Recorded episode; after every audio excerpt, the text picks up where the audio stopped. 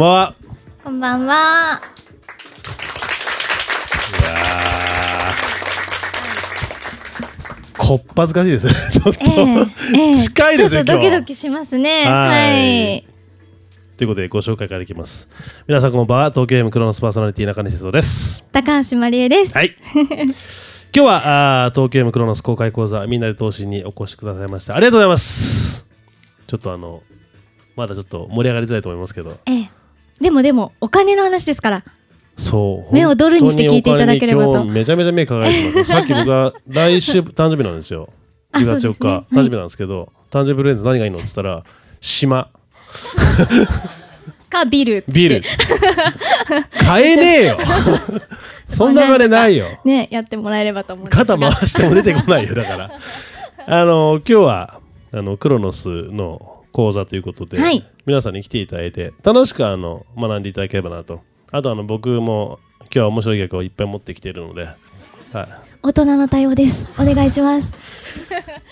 い、ねえよ。そういうキャラじゃない。自分で言ったんですよいやいやまあ一応はいさっきもう一つで言ってたじゃん聞いてました。す当みません。たり前ですよもう宗松さん面白いんではい、そうです事ね実。これは面白いと思います、リハの段階で相当面白かったそうリですね。ハの時もすでに面白かったから、多分大丈夫してくださいはいはい。じゃあ行きましょう。はい、ということで今日はお集まりの皆さん、ラジオをお聞きの皆さんが大事なお金をどう運用するか、そのヒントにもなるお話をしていきたいと思います。題して、東京 FM クロノス公開講座みんなで投信。では、改めて今日のゲストであり講師であるお二人ご登場いただきたいと思います。三井住友アセットマネジメントの宗正明さん、そしてマネックス証券小柴聡子さんです。拍手でお迎えください。お願いしま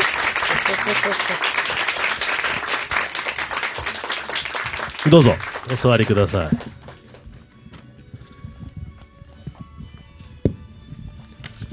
ちょっと宗松さんとこういう会をやるのは新鮮ですね。そうですね。はい。なかなか夜お会いするのもそうですね。珍しいですね。珍しいですよね。ははい。やっぱ夜の方がいいですね。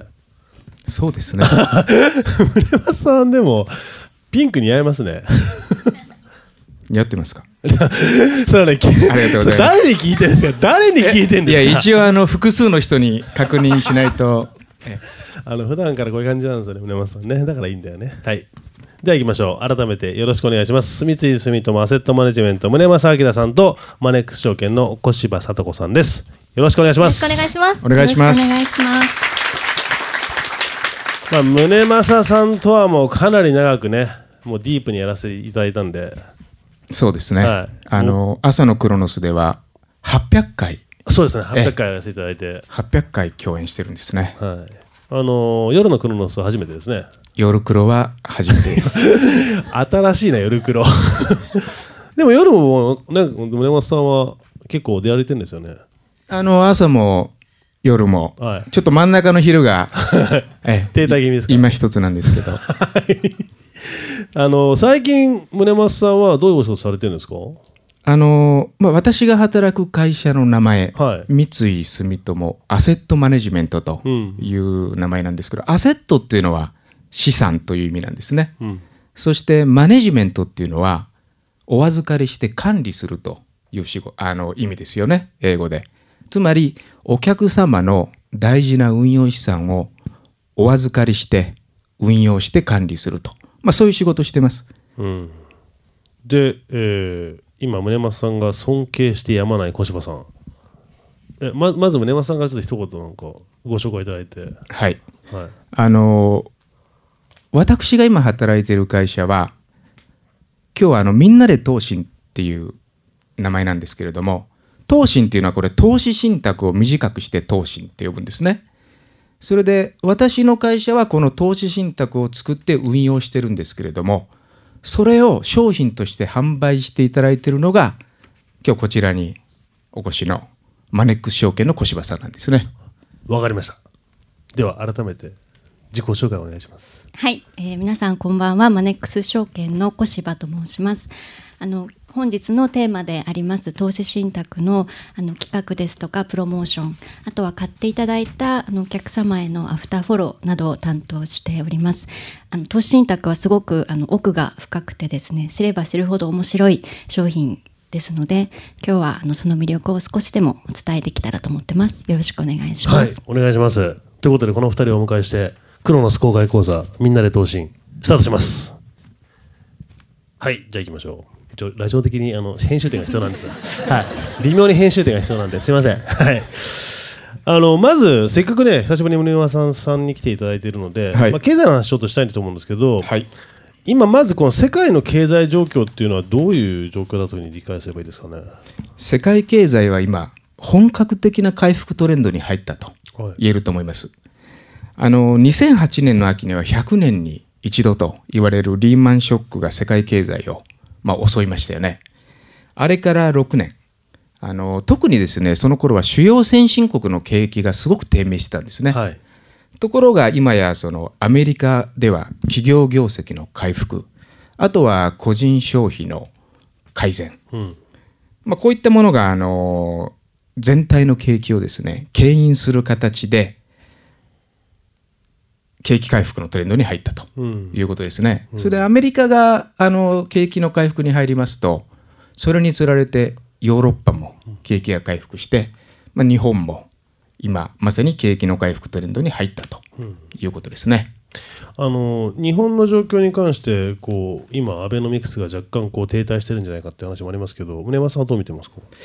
あのー今がちょうどですね1本目の大胆なその金融政策。はい、そして機動的な財政政策に次ぐいわゆるそのアベノミクスの第三の矢に入ったところなんですね。そうですよね。はい。第三の矢っていうのはその成長戦略。うん。企業であったり個人の生活であったりそういったものを活気づけるっていう戦略なんですがそれはですね他の最初の2本の矢に比べて具体的に目に見えるまでもう少し時間がかかるんですね。それはなんでですか？あのやはりなんて言うんでしょう成長したっていうのを確認するには数字に見えないといけないそうですよね。はい人々の生活にも反映されなくてはいけないとうんいうことなんですね。金融政策ですとかあと財政出動っていうのは例えばゼロ金利政策に持っていきますというのは日銀がですねどんどんどんどん世の中に資金を供給すれば金利は下がってマーケットの中にこう資金は動き始めるわけですね。はい財政出動っていうのはその国会でですねいくら予算を世の中にその振り向けてうんどれくらい公共投資を増やすとか、まあ、これすぐにできてしまうんですね、はいはいはいある意味。うんところが成長戦略は確認するまでに時間がかかるわけですね。うんなるほど。あの小柴さんはよりこう投資家たちに近い立場だと思うんですけど、投資家の方々の今現在のこう熱っていうのはどうなんですかね？そうですね。まずあのアベノミクス以降ですね。あの日本株を取引されている方はとっても増えています。で、またあの株式投資を始める方というのもとてもあの増えてます。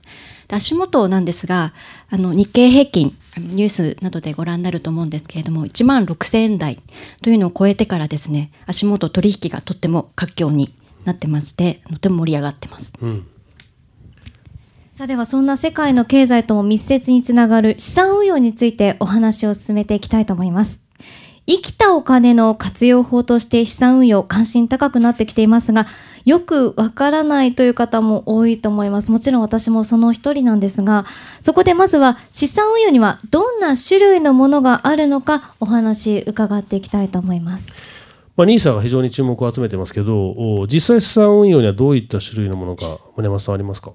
まず一番身近なのは預貯金ですね。はい、まあそうですよね。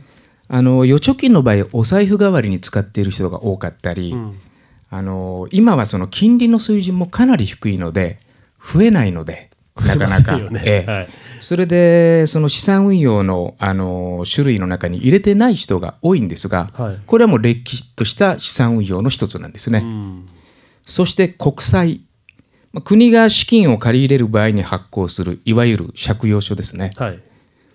まあ、償還まで利子が支払われてそして満期時には元本が返ってくると。うんあとは企業が資金を調達するときに出資者を募る株式。はいそして最近ではあの FX 取引という言葉をよく耳にされるかと思うんですが、まあ、これはあのドルやユーロなど外貨に投資するものなんですね。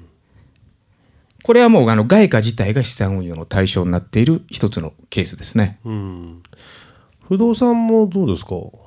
あの土地建物の不動産もそうですね。はい基本的には値動きがあったりうん利子が発生したりするものは、まあ、資産運用の、あのー対象ということになりますね。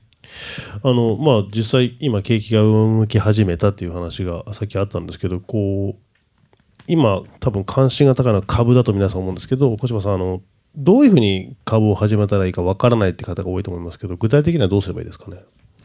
そうですね。あの、マネックス証券に、あの、口座を開かれる方も、あの、ほとんどの方は、口座開設のきっかけは日本株を始めたいからとうんいうことなんですね。はいなので、あの、株式に投資をしたい場合は、あの、証券会社にまず口座を開いていただく必要があります。はいその後、あの、口座を、あの、マネ、あの、証券会社の口座に、あの、資金を、あの、入れて、その範囲内で株の取引をスタートするというのが一般的な流れになります。まあちょっとね株やってみたいけど怖いとかね、まあ、ハードル高そうっていう方に、まあ、今日お勧めしたいのがこのみんなで投資ですから投資信託なんですよね。そうですね。はいはいでは早速その投資信託とはどういうものなのか投資のプロであるお二人に教えていただきたいと思います。投資信託はあの投資先を探して投資するっていうことではないんですよね。そういうことではないんですね。ですねはいはい。投資信託というのはですね、投資家から集めたお金を一つの大きな資金としてまとめたもの。このまとまった資金をファンドというふうによく呼ぶんですが、はい。このファンドを運用の専門家であるファンドマネージャー。このファンドマネージャーが株式や債券などに投資して運用する金融商品なんですね。うん。これを短く言えば、まあ、投信とうんいうことになるんですが、投資信託というのはファンドごとの運用成果が投資家が投資した金額に応じて分配される仕組みになってるんですね。うん。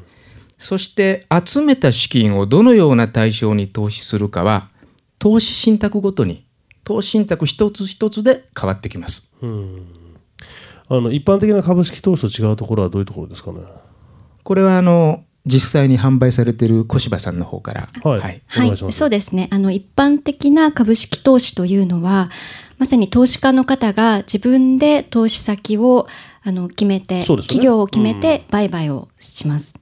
で一方であの投資信託なんですけれども投資家の方はどんな資産例えば日本株ですとか債券とかといった資産またはあの地域ですね国にあの投資をするかというのは投資家の方が決めることが一般的なんですけれどもじゃあその中で具体的にどの銘柄にどれだけ投資をして売買をするかというのはあの投資のプロフェッショナルプロフェッショナルであるあの運用会社さんにお任せをするというのが投資信託です。うん。それは誰でも買えるんですかね？はい、あの、どなたでも、うんあの、買っていただけますし、あの、マネック証券をはじめとして、あの、例えば未成年の方でも口座を開設して、あの、取引をしていただくことができるんです。そうなんですか？はい。あの具体的にどれぐらいの金額から購入できますかね？一般的には1万円からあの購入できるファンドが多いです。うん。ただ、あの、マネック証券の場合は、あの、1000円からでも投資をする、あ、そうなんですか。あの、購入できるファンドが、あの、たくさんあります。それはなぜ1000円からにしてるんですか？あのやっぱりあのいざ投資をしようと思った時に、あのまとまったお金があのないよというお客様もたくさんいらっしゃったり、あのたくさんいろんな種類の投資に投資あの投資をしたいっていうふうなあのあの要望をたくさんいただいていて、うんなのであのどんどんこう小口化をしていってあの今ではあの1000円から投資ができるというふうにしています。まあ当然ですけどリスクはありますよね。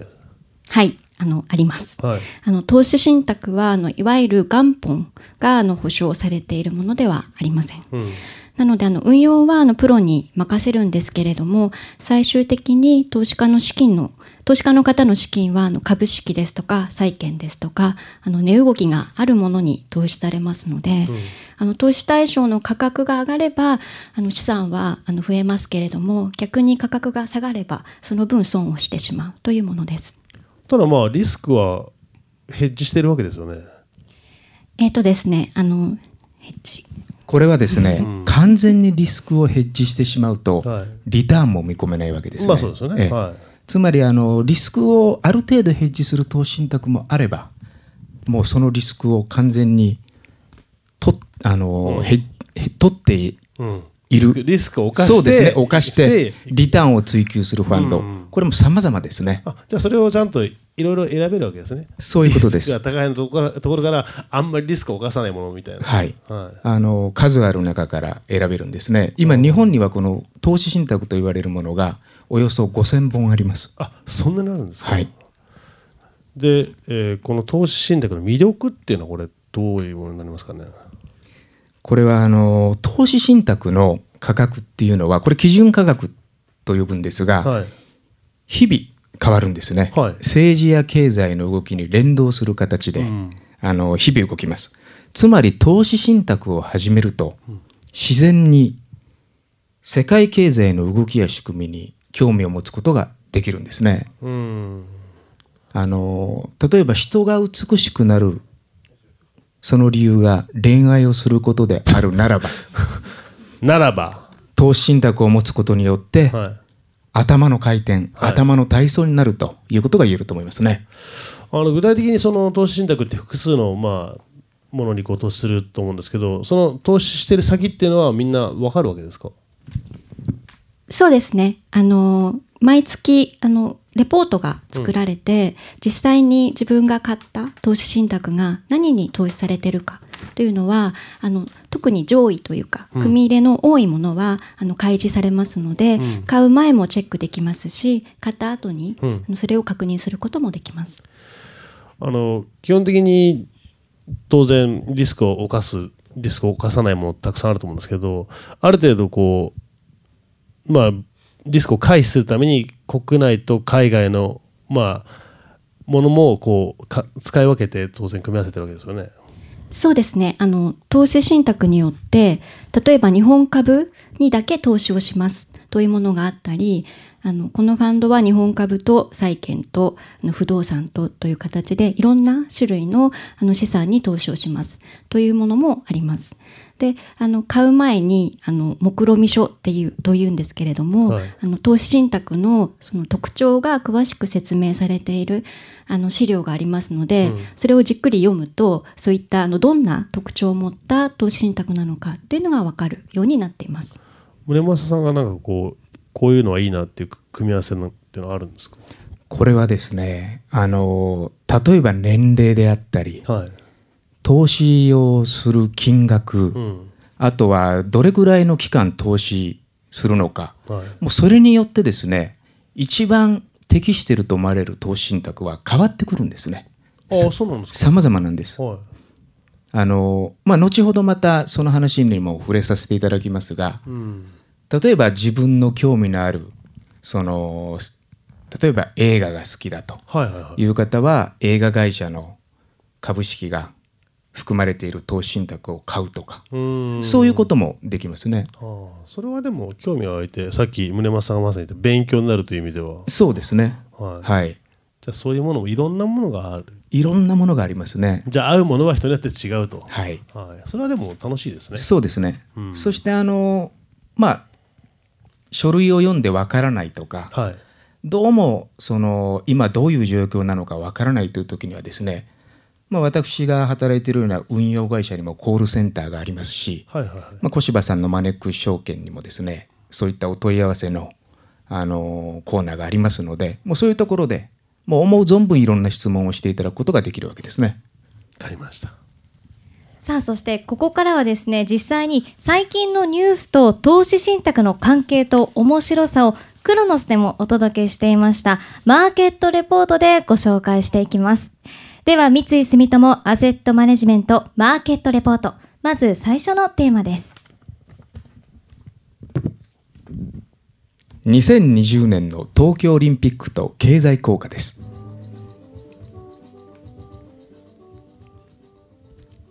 2020年の東京オリンピックと経済効果です6年後の2020年夏に開催される東京オリンピック東京での夏のオリンピック開催は56年ぶりのことなんですねうん。東京の都市インフラを活用して開催される予定の今大会今後は競技場の建設などインフラ整備が急ピッチで進められることになりますまあ大会の運営費観客の宿泊買い物新たな起爆剤が日本経済にどの程度刺激を与えるのか注目ですねはい。まあこれはあの僕も当然ながら仕事に関わっていくことなんですごく大事なことではあるんですけどこの決定からちょうど去年の9月7日ですね、はい。で1年経ちましたけど金融業界そして経済業界の方たちの反応っていかがなんですか？まあ決定した当日ははい。私もいつもよりスポーツジムで多めに走ってしまいました。出るわけないでしょ。まあそうなんですけどね、はい。なぜだか、はいまあ、冗談さておきまして 本気に聞こえますよ。あそうですか、はまあ、ここから2020年に向けての6年間通常では起こりえない想定していなかった経済活動が始まるわけですい、ね。そうですよね。今から1年前にいきなり新たな材料大きな材料が生まれたわけです。うん。人物金をダイナミックに巻き込む材料ということになりますがまさにここで生じる経済効果に注目してますね。はいはい。あの実際その経済効果ってどれぐらいなんですか？試算されているんですか？も東京都が試算した経済効果。うはい。こちらはおよそ3兆円なんですね。はい。まあこの3兆円のうちの多くは競技場の建設費など、まあ、いわゆる直接効果とうん。言われるものです。はい。経済効果はこの直接効果にそこから波及する波及効果これをプラスして計算するんですね。うんつまり波及効果をどこまで足し込んでいくのか。これが大きなポイントになりますね。うん。確かに来てその場でね見る人もそうですけどそのまま旅行に来て沖縄行っちゃったりする人もいるかもしれませんし。そうなんです、ね。はい。そういう意味じゃいろんな効果あるでしょうね。あの実際その東京都の資産並みの経済効果っていうのは得られるんですかね？あの3兆円程度では済まないと思いますねじゃあやっぱりもっと。例えば海外から東京オリンピックを見に来た観戦客、はい。まあ、遠くの国から来ると京都観光をしたりですとか、うん。あと北海道や九州に旅行に行くという人も多そうですよね。はい。あとは東京オリンピックの開催に合わせてその道路や周辺の商業施設こちらもリニューアルされる可能性がありますね。はい。あとは、まあ、私と中西さんみたいにはい。東京でオリンピックが開催されるというこのワクワク感。ええ。はがついつい買い物をしてしまったり、ええ。い、いやいやワクワク感っていうかまあとりあえずなんか嬉しい気持ちになりますよね、食事をしたり。まあでもしますよね、ええ。確かに。食べたり飲んだり歌ったりと。まあ歌いもしますよ、ええ。はい、歌うのも好きですから。はい。はい。実はこの個人の消費活動というのが国内景気の目安である GDP うん、国内総生産の半分以上を占めてるんですね。なんか確かにでもウキウキするとお金使えますもんね。そうなんです、まあ、つまり第2第3第4というふうにですね波及効果を足し込んでいくと、まあ、3兆円どころかもうその10倍20倍も夢ではないというふうに思いますね。小島さんうなずいてますけどやっぱそうなんですか？それだけ可能性あるってことですか？そうですね。あの消費がこれから上向いていくかどうかっていうのはとってもあの景気はもちろんですけれども株式市場にとっても重要なテーマなのであの当然あの嬉しいニュースが来ればあの皆さんの気持ちがあの高まりますので。うん。確かにお金使いたくなりますよねちょっとね。私もそうなんです。バッグ買っちゃいますか。よくこの人バッグ買うんですけど。気持ちが上上向くと上向くとすぐ。そうなんです。はい。そうですね。はいあの逆にこう気をつけた方がいいことってあります？オリンピックの開催はその国のバブルを生む傾向があるんですね。はい開催が決まると、まあ、大規模な施設を作って、うんそして新たな雇用も生まれる。まあこれは全てが経済活動のプラスアルファの部分なんですね。はいつまり特需うんなんですね。ところがこの特需っていうのは行き過ぎればバブルに変わってしまう。はいまあ、オリンピックが終わった途端にその国の経済が低迷するっていうケースも過去にいくつかありましたよね。はいまあ、あれがまさにこのケースなんですね。うんつまりオリンピックバブルを防ぐために大切なことはオリンピックの開催をゴールとしないことなんですね。ああそっかそっかそっか選手はゴールを目指してもかはいオリンピックは開催をゴールとしない。ああこれ一流の一流の。えらいドヤ顔していらっしゃいますね。うまいこと言ったな俺みたいな。あの小柴さんその投資信託の商品でこの東京オリンピック・パラリンピックに向けた商品ってあるんですか？はい、あの実はあの昨年9月に、はい。その東京でのオリンピック開催が決定してからあの日本株に投資をするという投資信託があの新たにあの発売されています。あそうなんだあのオリンピック開催に向けてはあの東京ではあのスタジアムなどの施設の建設だけではなくてあの道路やあの鉄道ですねといったあのインフラ整備またその周辺地域の再開発っていうのが行われることが予想されます。またあの先ほどあのお話あったように外国人観光客の方も増えて、あの観光業ですとかサービス業この需要もあの多く生まれると見込まれてます。うんでこういったあの事業に関係する企業に絞って投資をするという投資信託があの誕生してます。であの実際こういったあの投資信託の投資先の企業を見てみますと建設ですとか不動産とか鉄道とかあの皆さんがあの聞いたことあるような企業もたくさん入っているんです。こういう商品ってのはじゃあ宗山さん結構魅力的だと思っていいってことですか？そうですね。あの商品の投資信託の商品ラインナップが増えるっていうことは選択肢がそれだけ広がるわけですから、うん。まあ、魅力的な動きだと思いますしあとはあの実はですねオリンピックが決まるあたりまでは、まあ、アベノミクスの前まではと言った方が正確かもしれませんが日本の経済っていうのは低迷していましたので日本に投資する投資信託っていうのは意外とその数は少なかったんですねあ。そうなんですかはい、オリンピックが決まったことで日本に投資する投資信託がかなり増えたという動きはありましたね。さあでは続いてのマーケットレポートはこちらです。安倍内閣が推進する女性活用に経済も期待です安倍総理が成長戦略の一環として女性の活躍を重視する方針を明らかにしたのは昨年の4月でした。2020年には指導的地位に占める女性の割合を3割にすることを目標にしています。今回の安倍政権の改造内閣では女性閣僚が5名そして自民党党四役の政調会長1名を含めた計6名が誕生しました。これは過去最多なんですね。すべての女性が生き方に自信と誇りを持って活躍できる社会。日本のさらなる飛躍に欠かすことのできない視点であると思います。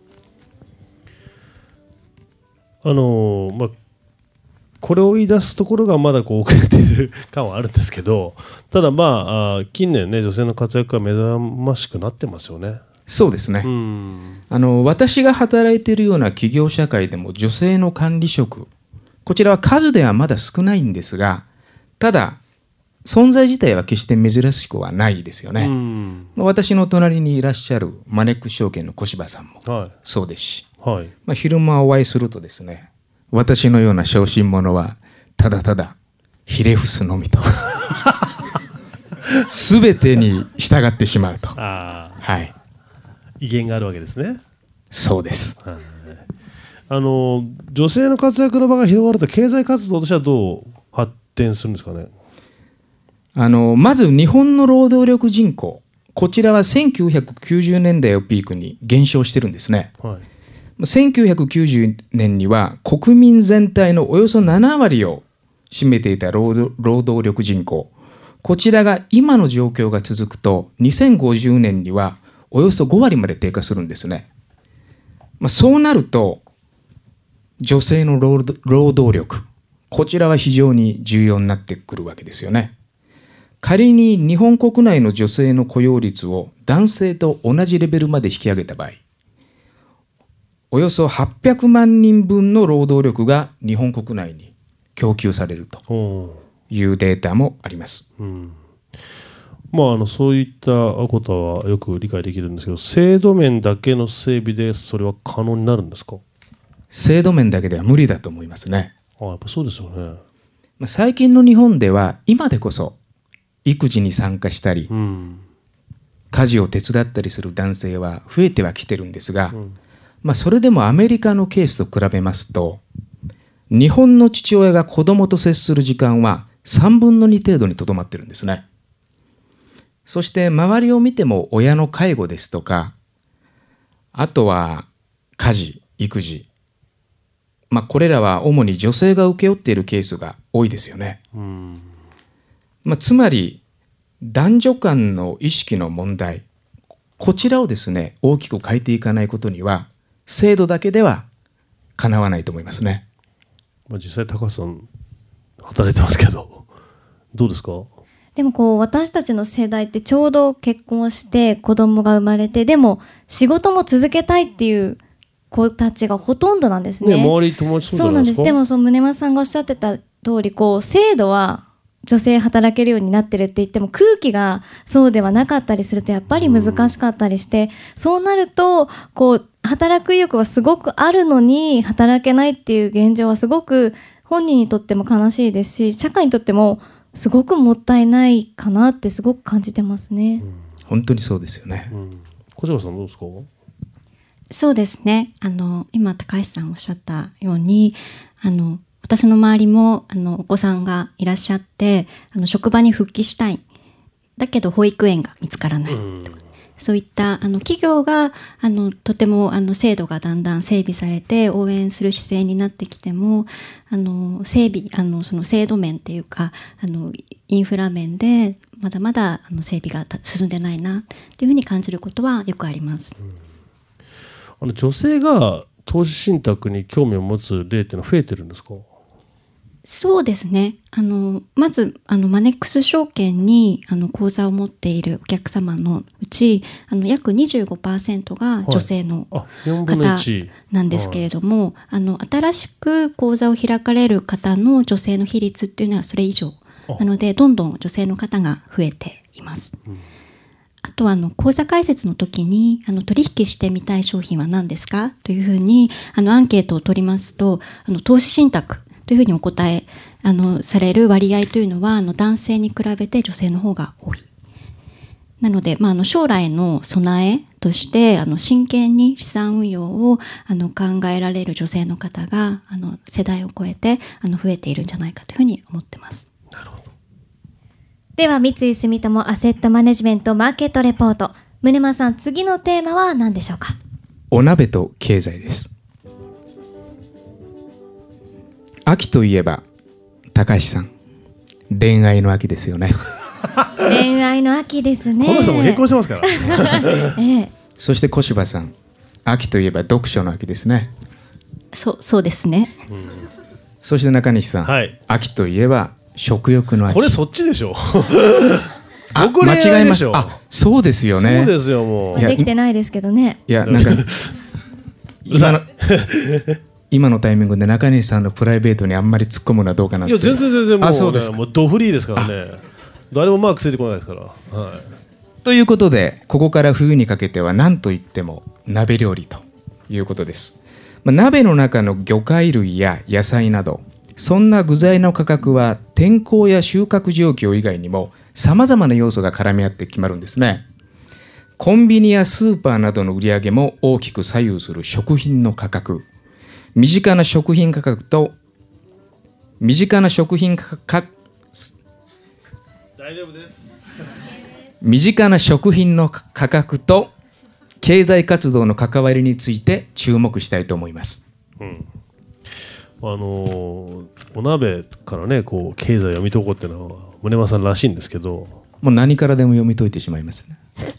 さすがですね。うん。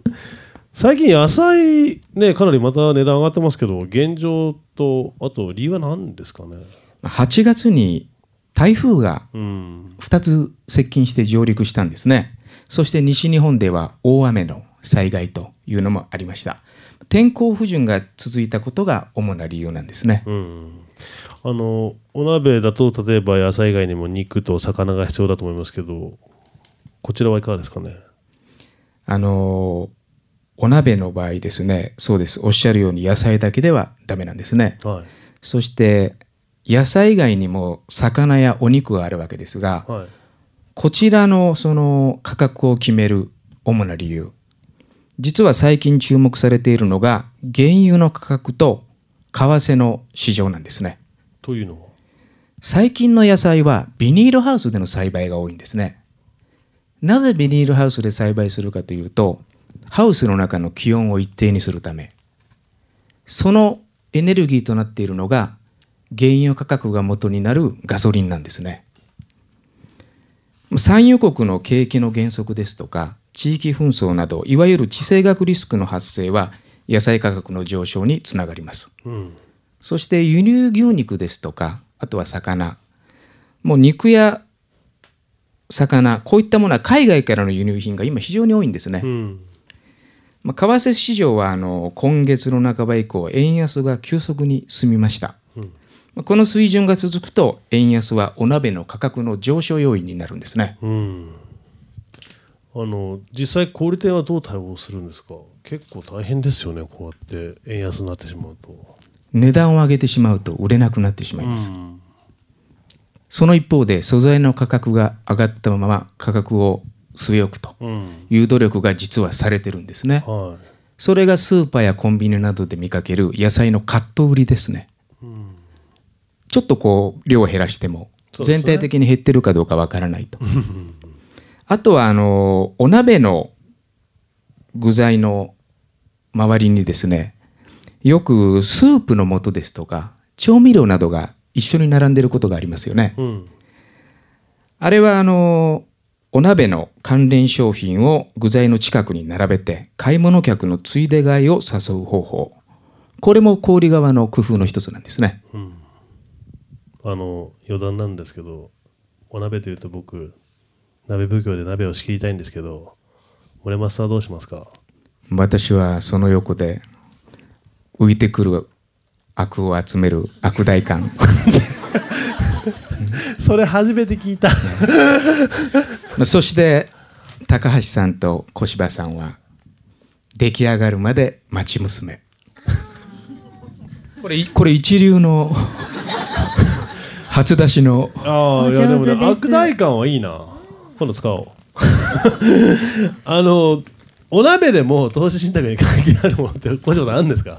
あのさすがにあのお鍋に関係する投資信託っていうのはあの聞いたことないんですけれども、まあでもねいろんなもの入ってるって意味じゃ投資信託だって鍋みたいなもんじゃないですか。そうですね、はい。あのまさにあの、まあ、何でも入れることができる器ということで投資信託とお鍋共通点あると思います。うまくまとめていただいて。はいでは宗松さんマーケットレポート最後にもう一つお願いします。京急ウォッチャー調査です。京急ウォッチャー調査は内閣府が毎月実施する景況感に関する調査なんですね。街角景気調査とも呼ばれるこの調査。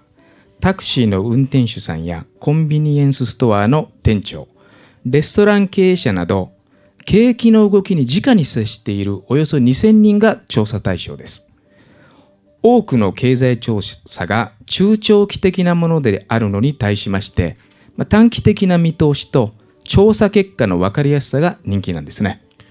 まあ、僕ら本当まあ地下道でこういろんな方に話聞いてる調査なんで僕も根松さんから聞いてから結構よく気にするようになりましたもんね、はい。うん、最近どんな傾向ですか？直近の8月調査の結果なんですが、まあ、結論としましては記録的な大雨、うん。そして全国的な日照不足、まあ、こういった天候不順が消費活動にマイナスに影響したというものがやっぱり多かったですね。ですよね。あの結構面白い意見もあるんですけどなんか面白い街の声ありました？そうですね。あの、こちらは九州のコンビニのはい。店長さんの声なんですが、まあ、通常夏の売り上げが一番高いが、前年比1割減で販売量が推移していると。うんまあ、雨が続くと客足が落ちてしまうという典型的な例ですよね。暑くないとダメですよねそしてコンビニってこのドリンク関係が夏暑いとすごく売れるんですが、うんやはりその販売が伸びなかったんでしょうね。うんあとは軽油価格が高止まりしていても運賃に転嫁できない値上げの交渉も難航しているとうんこちらは北陸の輸送業の方の声ですね。はい。確かにあの7月から8月にかけてのガソリン価格軽油価格の上昇は凄まじいものがありましたね。そうですね。うん。小柴さんはこの景気ウォッチャー調査はどう見てらっしゃいますか？そうですね。あの、景気ウォッチャー調査は、あの、まさに街角の生の声なので、あの、経済の小さな変化ですとか、あの、未来のもしかすると、あの、投資のテーマのヒントなんかも、あの、調査の中から見つかるんじゃないかな、というふうに見ています。うん、じゃあやっぱ投資信託にとっても重要なものがあるってことですよね。そうですね。特にあの景気予測の方は、例えばあの株式の売買のタイミングを考える上で参考にできるかもしれませんね。うん、さあということでですね今回この公開講座に参加申し込みされた方からはいろんな質問や疑問をいただきましたなのでここからはそんなリスナーの皆さんからの質問や疑問に答えていただきたいと思いますはい。まずはあ東京都からお越しのりょうさんが、あ、今日いらっしゃいます。あ、ありがとうございます。えっと、じゃあマイクをちょっと、質問いいですか？言っていただいて。すいません。はい、えー、とラジオネームりょうと申します。えーとですね、私は、えー、30代なんですけれども、えー年えー年代別でですね、えーおすすめの投資信託の商品があればですね、えー教えていただきたいと思います。はい。まず、村松さんどうぞ。あの、まあ、投資信託を選ぶ際にはさまざまな選択基準があるんですが年齢別で区切った場合にではですねあの例えばお若い方だとここから先寿命が長いので投資のリスクを取りやすいんですねつまりその株式に投資している投資信託ですとかあるいはいろいろな資産に投資している投資信託の中でも株式の投資比率が高い投資信託こういったものを選ばれるといいと思いますね。小柴さんは？そうですね。で逆にあのもう少し例えば40代、50代の方になってくるとあの資産を増やすということとともにあの減らさない。ということにも気をつけないといけないと思います。ですので、あの、まあ、株式に投資をしつつ、少し債券ですとか、不動産といった、あの、値動きの、あの、タイプが違うものを組み合わせたような、そういった商品に投資をするといいと思います。なるほど。じゃあ僕らは、ちょっと減らさない方に行った方がいいですね。そうですね。明らかに。えー気は若いんですけど、いやー、もう無理です。いえいえもう、もう、いやいやあーもうリスクないからね。いや気若いと思ってますからね気は若いと思ってますよ。ねじゃないとやっていけないですからもう。いえいえもう、もうやりましょう。続いてはゆかいさんです。すいません、お願いします。ラジオネームゆかいです。はじめましはじめて。まして。えっと、えっと投資信託にあたっておすすめのサイトとあと毎日ですねチェックした方チェックする項目などがあれば教えてください。あ、いいですね、それね。聞きたいな。ではこちら、小柴さんの。はい、お願いします。はい、あの投資信託の価格値段はあの先ほど宗正さんがあのおっしゃった通り1日に1回あの変わります。更新されます。で、えー、とマネックス証券ですとか証券会社のあのホームページではその価格を毎日最新のものをアップデートしますのであのマネックス証券のホームページを見ていただいて自分の注目するまたは持っている投資信託のページを見ていただくとあのそのあの前の日のですね直前のあの価格が分かります。あとはあのレポートですね。毎月あの発表されるレポートというのもあの運用会社さんのウェブサイトですとかマネック証券のウェブサイトにも載っているのでそちらもチェックしていただきたいと思います。あの今小柴さんからあった毎月っていうレポートはですねあの投資信託の運用レポートっていうのは毎月1回発行するんですね、まあ、そちらのレポートという意味です。そしてあの経済の情勢なんかをですねあのご説明するレポートっていうのはこれは毎日のように出てますのであの弊社が毎日発信してますマーケットレポートもマネックス証券のサイトに載ってますので。あそうなんですか。はい。あのまあ、そういったレポートを見ながら今自分が持ってるご自分がお持ちの投資信託現状はどうなのかっていうのを追っていただく。これ非常に重要なことですね。うん。現状を追うのが大事なんですね。はい、はい、ではあー梅子さんいらっしゃいますか？あありがとうございますお願いしますあラジオネーム梅子です。よろしくお願いしま。ますすえっ、と今ですね実は現在株式でえっ、と運用しているんですけれどもはい。えっ、と投信だとそれに比較するとあの社会情勢などにこうタイムリーに対応できないような気がしてあの売買のタイミングのスピード感とかなんですけれどもそういう気がしてちょっと不安があるんですけれどもこういう感覚ですと投信っていう商品はあまり向いてないのかなっていう質問なんですが。あの株の運用っていうのは確かにもう一日の中でも売ったり買ったりできますよね。ただその一方で株に投資して中長期長い期間持っていらっしゃる方もいらっしゃいますよね。それと同じように投資信託も短い期間持てばちょうどいい投資信託と長い期間持つ方が向いている投資信託と様々なんですね。ですのであの決してですね短く売ったり買ったりされる場合には投資信託は向いてないということではないです。例えば具体的にはあのマーケットの動きよりも何倍も大きく上下する投資信託、まあ、ブルベア型のファンド。もうこれはもう一言で言ってしまえば割と短期的な運用に向いてる投資信託なんですね。ですのでそういうのもありますので梅子さんですよね。大変綺麗な。ちょっとちょっと。森山さん。はい、いやいやおお名前が梅子さんじゃないなっていう。梅子さんって名前素晴らしいんですよ。素晴らしいんですけ墓穴終わどりましたね今。えなのであの短期的な投資が好きな梅子さんにも向いてる投資信託っていうのはあります。どこがなのねなんですか？あでもあの今おっしゃったように例えば株式もねリスクがあるわけじゃないですか、はい。でで投資信託の方がリスクはないわけですよね。投資信託も株と同じようにですね、商品によってリスクの大小は様々なんですね。あじゃあ株よりリスクのあるものもあるってことですね。あります。どっちがいいんですか？それはあの投資する方が最終的にはお決めお決めになってはい。選ぶということになりますね。あーどっちがいいっていうのは特にないってことですか？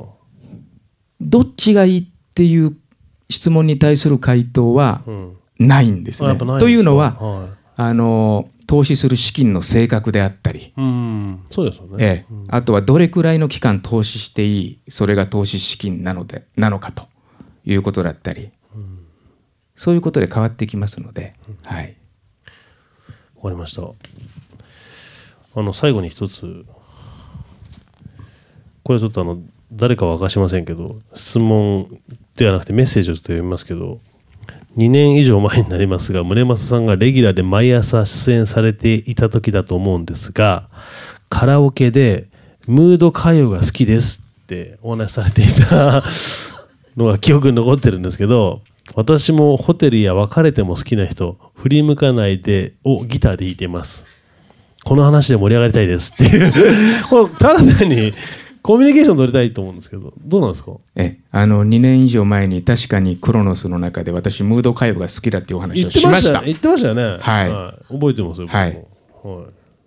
ムード歌謡ってその曲のメロディーもですね歌詞もこうジーンとくるんですよね、ええ。最近胸を打った曲は、はい。まあ、今更感はあるんですがはい。東京砂漠 内山田博とクールファイブですね。東京サブあなたがいれば。あれ？あなたがいればうつむかないで歩いていける。この東京砂漠。僕あなたがいないんですけど、ね。まあ私もあの山口からはい。二十数年前に東京に出てきたんですがはいこの大都会東京に負けないようにはい。頑張っていこうと思っています。はい。全然負けてないと思いますよ。はい。むしろ勝ってると思いますよ。はい。完全に勝利してると思いますけど、ね。はい。僕は完全に敗北してますからね。ということで、おじさま方2人ともよろしいでしょうか、ここら辺でね、あの投資信託、そして宗正さんへの質問コーナーを締めさせていただきたいと思いますが。はい。はい、さあクロノス公開講座。もう終わりですね。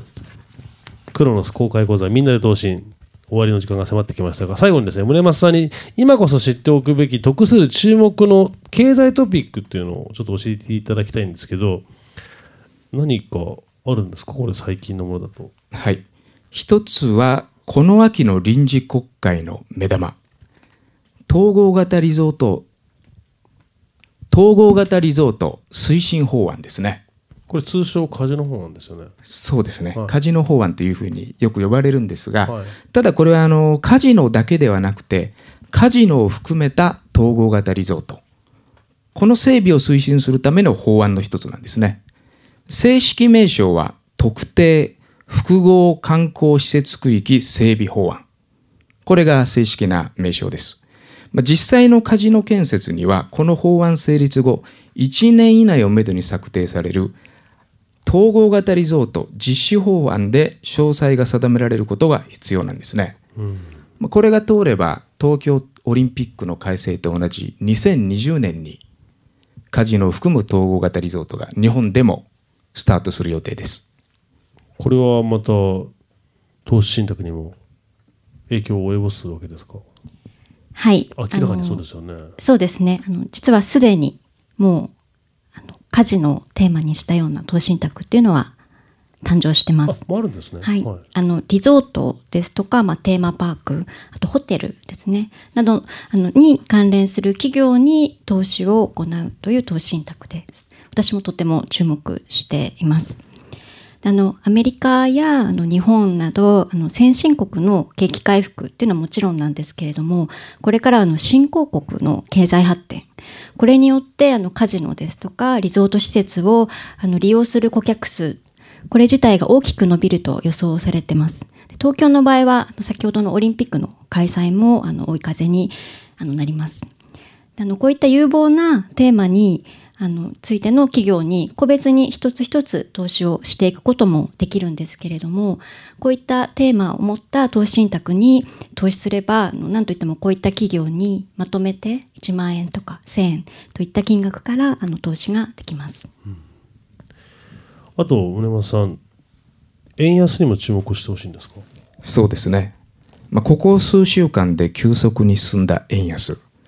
今の円の水準は2008年秋のリーマンショックの直前以来、まあ、実に6年ぶりの水準なんですね。うん日経平均株価も実に8ヶ月ぶりとなる1万6000円台を回復ししました。まあ、どうして今円安の動きが加速しているのか。円が安くなるのは良いことなのか悪いことなのか。どうして円安になると日経平均株価は上昇するのか。ここを改めて注目したいと思います。円安になってる要因自体は何なんですか？これはアメリカ景気の回復なんですね。んはい。景気が良くなるとその国の金利の水準は上がりますわかり。ますねこの金利の水準というのはドルの価値アメリカで言えばですねアメリカのドルが価値が上昇するとその一方の日本円は下がるんですね相対的に。つまり今の円安というのはドル高円安なんですね。じゃあ円安じゃなくてドル高なわけですね。そうです。うん。でこのお円安が続いた場合投資信託ってのはどうなんですかね？はい、あの投資信託の中でもあの海外の株式や債券に投資をしている場合でかつあのドル建てだったりその現地の通貨建てで投資を行っている場合円安が進むことはあのプラスの要因あのつまりあの投資信託の価格が上がる要因になります。あの為替というと、まあ、大きく変動することもありますしこうリスクが高そうとかなんとなく怖いというふうに感じる方もいらっしゃると思うんですけれどもあの円安が進んでいくということはあの円の実質的な価値が下がってしまうということになるのでこれからはその外貨を持っていないことこれがリスクとなってしまうということもあると思います。なので円以外の外貨を持つ手段として投資信託を活用するという方法もあると思います。でそうは言ってもあの投資信託で為替のリスクは取りたくないといった場合にはあの為替ヘッジといってあの極力為替の変動の影響を受けないように運用する投資信託というのもありますのであのこれからあの海外に投資する投資信託をあの選ぶ際には先ほどあの申し上げた目論見書という説明書を見て為替ヘッジがあるかないかというのは必ずチェックしていただきたいと思います。すごく至れり尽くせりですね。あ投資信託ですか、はい。そうですね。中には為替ヘッジありを例えば買って少しあの円安になってきたら為替ヘッジなしに切り替える。といったような仕組みのファンドもあります。至れり尽くせりなんですね。とても便利です。今僕が言ったことです。これあの恋愛の場合には誰にでもっていうわけじゃないんですけど投資信託の場合には買っていただいた皆様にどなたにでも分かりやすいようにご理解いただけると思いますね。うん。いやなんかいろんな名言が出ましたね今日ね。相変わらず村山さん面白いですね。夜の方がいいんじゃないですか？夜の方がいいかも分かりませんね。ちょっとぜひあの中西さんと高橋さんで夜黒をまた僕は夜も働くんですか？はい。大丈夫ですよ中西さんは。いける？あの私は朝で そんなに長い時間ね ああまあまあ村山さんは一緒にいるのもねね本当ですよ。なんですか？らえ本当ですよ。もうじゃあじゃあじゃ私が一緒にいます。あじゃあじゃあ村山さんと一緒に、ええええはい村山さん来るのじゃでもいいですよ。また呼んでください。いやいやでも今日もいっぱいメッセージ来てたんですけどあの復活してほしいって皆さんおっしゃってますよ本当ですか？ほらほらほらほらほらいやー泣いてしまいますねこれは。でも僕もすごい好きだったんで、はい。僕あのコーナーあったからかなり経済のこと覚えたんですよね。ありがとうございます。はい。あの私も常にこうき身の引き締まる思いで毎朝の生放送を迎えてました。あのラジオって皆さん多分ご理解多分してらっしゃると思うんですけどこう残り何秒っていうのが秒数で出るんですよね。で時間でバチッと終わっちゃうんでまあそれをいつも大体残り1秒ぐらい前に終わらせるんですけど宗正さんはちゃんと僕らに2秒か3秒残した上でいつも終わってくれるんですよね、そうだから時間の管理がそれ完璧なんですよ。一般人じゃないですよ。いやそういうのだけできるんですよね。じゃあ何ができないんですか？いろいろあります。あいや。あの小島さんいつもこんな感じなんですか？あの夜の宗正さんは今日初めてなので新発見ですこれでまた昼間恥ずかしそうな顔して私お会いすると思います。ああ見せなきゃよかった夜の顔はい。はいということでねいよいよお別れの時間が来てしまいましたけど、はい、今日のイベントの模様ですが、あさって9月28日の日曜日、夜7時からのサンデースペシャルでおよそ1時間にわたって放送しますので、よかったらチェックしていただければと思います。これでまた1時間村山さんの声が聞けちゃうわけですよ、ねえ、夜黒夜黒。夜黒。はいなんか実際にお会いしたので今度は聞かなくなっちゃったりする方とかいいらっしゃるんじゃないですかね。いやそれはねもう聞いたしみたいな。大丈夫ですか？いやまあよかったらね聞いていただちょっとうんみたいな感じでしたね今。な なんかリアクションが弱いんですけど。いや皆さん、ええ。自分を出しづらいんですよ。やっぱり友達といらっしゃってるわけじゃないんでやっぱり結構お一人で来られてる方多いと思いますし、はい、私がこれだけラジオで全国に全てをさらけ出してるのに。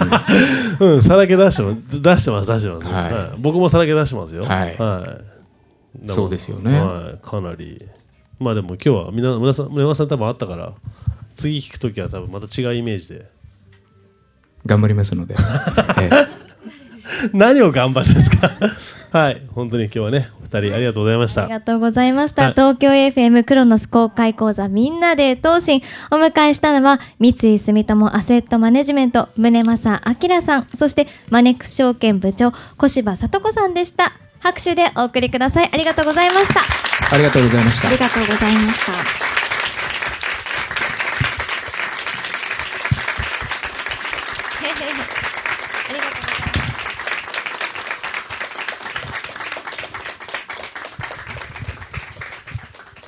おもろいわねえ。なんであんなおもろいんやろ勉強になりました？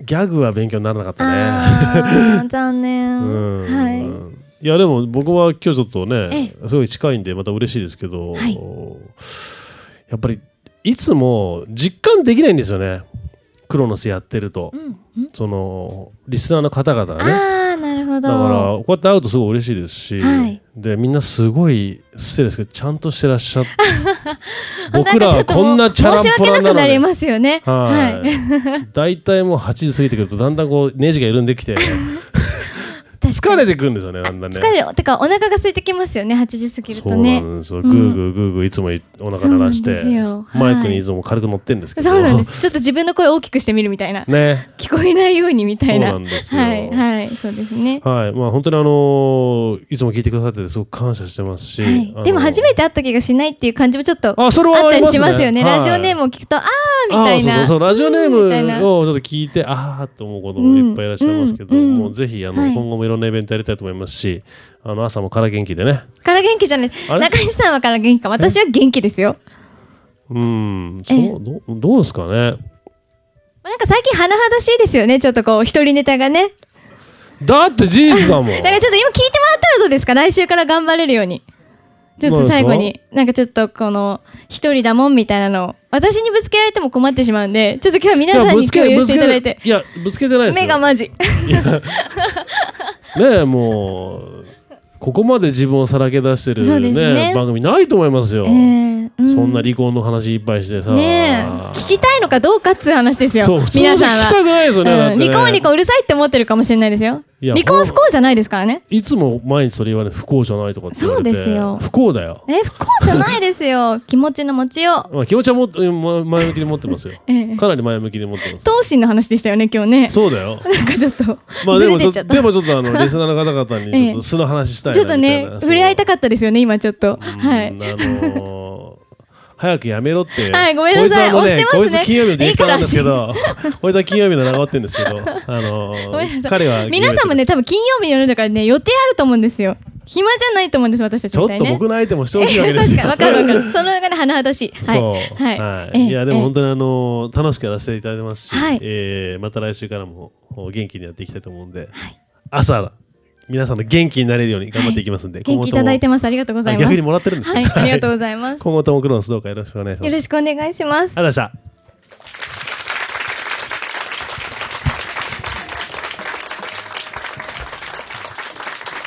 あもうみんな家家帰るんですか？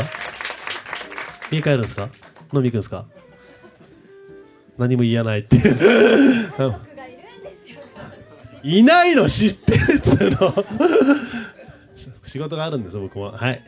頑張りました。頑張りました。しますします